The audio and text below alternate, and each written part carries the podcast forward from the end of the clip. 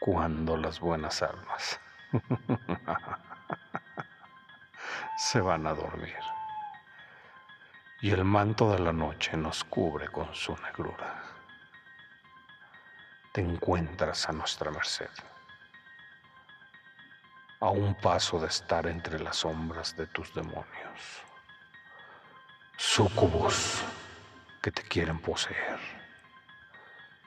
incubus que te llevarán a el lado oscuro de la luna, de la luna, de la luna.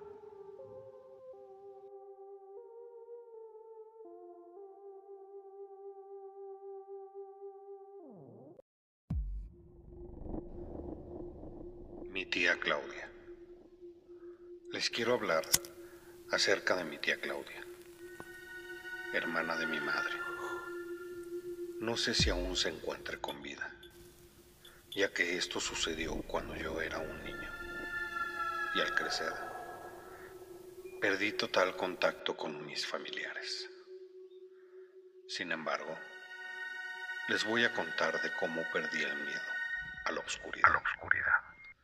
Ya que yo era de esos niños que necesitaban dormir con la luz encendida, por miedo a lo oscuro a lo que no se puede ver con las luces apagadas.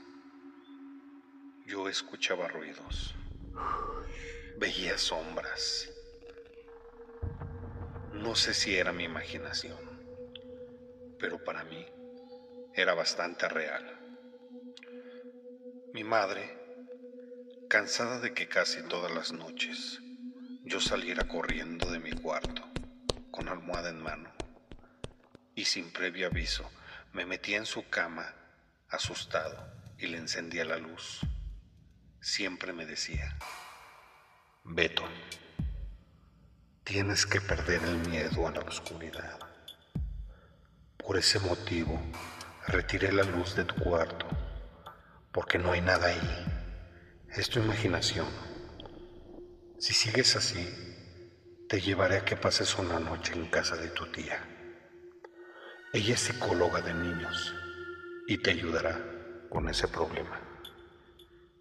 Por supuesto que el decirme eso no sirvió de nada, por lo que mi madre habló con mi tía y coordinaron que fuera yo a dormir a su casa, solo por una noche. Mi tía al parecer estaba segura de qué hacer para quitarme el miedo a dormir solo y a la oscuridad. Era la mañana de un sábado, cuando mi madre me dejó en casa de mi tía. Yo subí al cuarto donde iba a pasar la noche, cuando mi tía se me acerca por detrás y me dice algo que jamás voy a olvidar, porque me dejó perturbado. Beto, sé que le temes a la oscuridad escuchas cosas y ves sombras, pero te aseguro que es tu imaginación. Y también te puedo decir que hay cosas que te pueden dar más miedo con la luz encendida. Yo era un niño y para mí escuchar que puede haber cosas peores con la luz encendida, que se ocultan en la oscuridad, me parecía perturbador. Más la forma en la que lo dijo. Simplemente no podía ser. Esa noche a la hora de dormir, yo como siempre intenté encender la luz, pero mi tía ya se lo imaginaba, por lo que la apagó y me dijo que pasara lo que pasara, no entrara en pánico y que no fuera corriendo a su habitación como hacía con mi madre. Yo le dije que trataría de hacerlo. Sin embargo, esa noche fue mucho peor que las noches en mi propia casa. Escuchaba voces que no me dejaban dormir. Veía sombras finalmente me hizo salir corriendo hasta el cuarto de mi tía. Fue cuando sentí que mi cama se movía sola. Sin pensarlo, tomé mi almohada y fui hasta su cuarto llorando. Al llegar a su habitación, encendí la luz y vi que ella no estaba. Su habitación se encontraba vacía y su cama sola. Me quedé parado en la entrada del cuarto, pero unos pasos de algo que venían saliendo de mi habitación me hizo reaccionar, por lo que me lancé corriendo hasta su cama. Me acosté y me arropé hasta la cabeza. Fue entonces cuando aquellos pasos entraron al cuarto y aquello se sentó en la cama para luego acostarse a mi lado. Yo estaba en pánico, pero entonces escuché la voz de mi tía que me dijo, Beto, soy yo, tu tía Claudia. La luz está encendida y me acosté a tu lado. Puedes quitarte la sábana.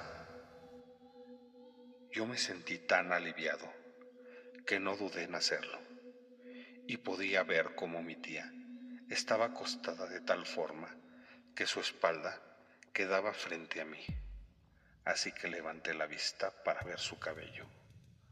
Y fue entonces cuando comprendí que hay cosas que dan más miedo con la luz encendida. El cuello de mi tía estaba girado 180 grados, de forma que me miraba intensamente. Su rostro estaba retorcido. Tenía una sonrisa macabra y ojos hundidos. Fue tan grande el terror y la impresión que me dio que creo que me desmayé. Lo próximo que recuerdo es que desperté ya estando en casa, de vuelta con mi madre, que me decía, por fin despiertas, Beto. Acabo de traerte de casa de tu tía. Ella me contó que tuviste una noche difícil. Pero yo la interrumpí desesperado para contarle, mamá, por favor, no quiero volver a casa de mi tía nunca más. Ella, ella no es... Calma, Beto, calma. Ven, dame un abrazo, hijo. No te preocupes.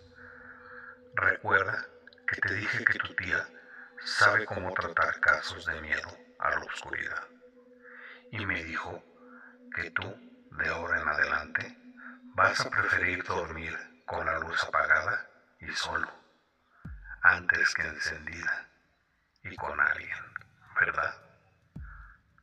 Sí, mamá, creo que sí. Fue lo que le respondí a mi madre en ese momento porque no podía sacarme la imagen macabra de mi tía de la mente.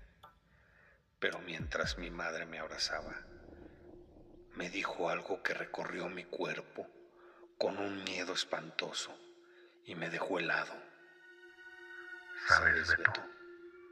Mientras tú dormías, tu tía me explicó qué tengo que hacer para cuando vas a mi cama por las noches. Por eso, estoy segura de que no lo harás nuevamente.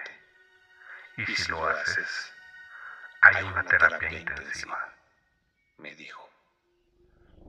Ver el rostro de mi madre, que parecía sonreír cuando me dijo eso, fue lo que me hizo salir de mi casa tan pronto cumplí los 18 años.